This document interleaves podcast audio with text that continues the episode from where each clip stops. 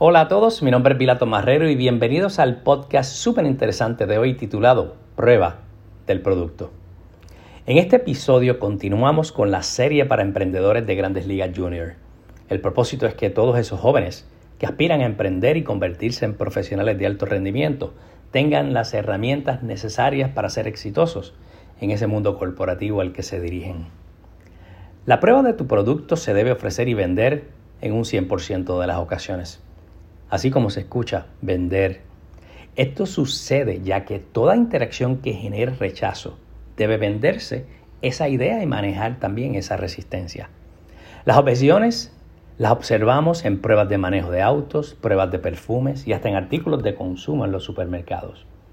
Es por esta realidad que tener implementado un proceso de pruebas es una decisión sabia ya que aumenta las probabilidades de ventas e ingresos.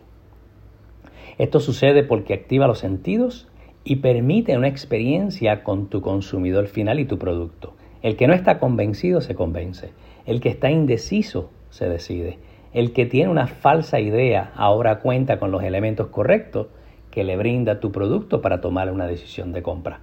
Este proceso aplica a productos tangibles así como los intangibles.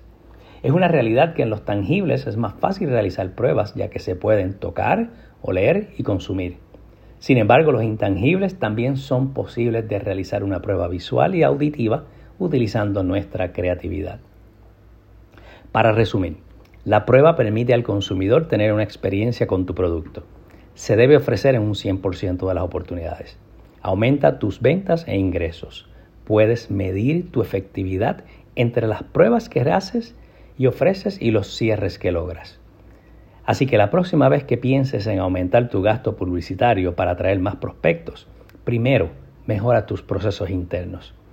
La prueba es una excelente forma que ayuda a evitar la pérdida de clientes por falta de este sistema que apoya tu conversión de ventas.